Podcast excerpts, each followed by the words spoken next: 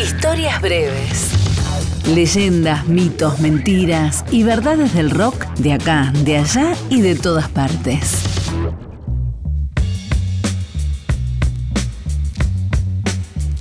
En el mes de agosto de 1979, The Clash entraban a los estudios Wessex para grabar su tercer disco.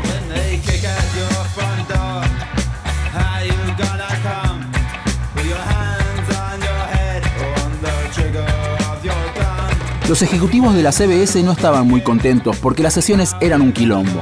El productor del disco, Guy Stevens, tenía un método bastante particular que él mismo había bautizado como inyección directa.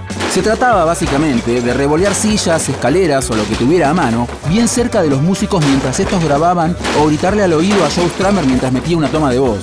La idea de Stevens era aprovechar al máximo las emociones de los artistas en beneficio de un registro más vital.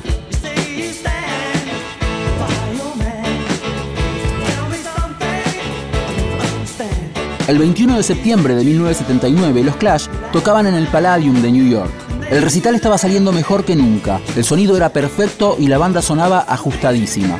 Pero el bajista Paul Simonon sentía que toda la tensión acumulada en ese mes y medio iba a explotar en cualquier momento. Algo de eso habrá visto la fotógrafa Penny Smith, contratada por la banda para cubrir la gira.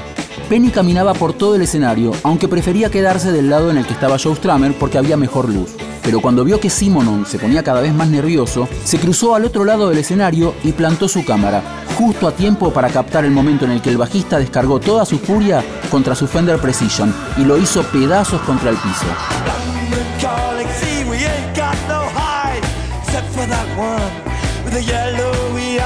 Simonon pensó que en ese momento estaba usando su bajo de repuesto. Solo cuando bajó del escenario se dio cuenta de que había roto su instrumento favorito. Un mes después, la banda terminaba de grabar y le pidió a Penny que le mostrara las fotos de la gira para elegir la que iba a ser la tapa del disco.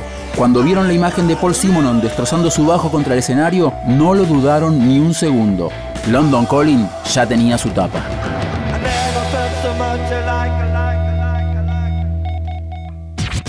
Historias breves. Texto e informe Leo Acevedo. Edición Ignacio Guglielmi. Una producción del área de medios digitales de Radio Nacional.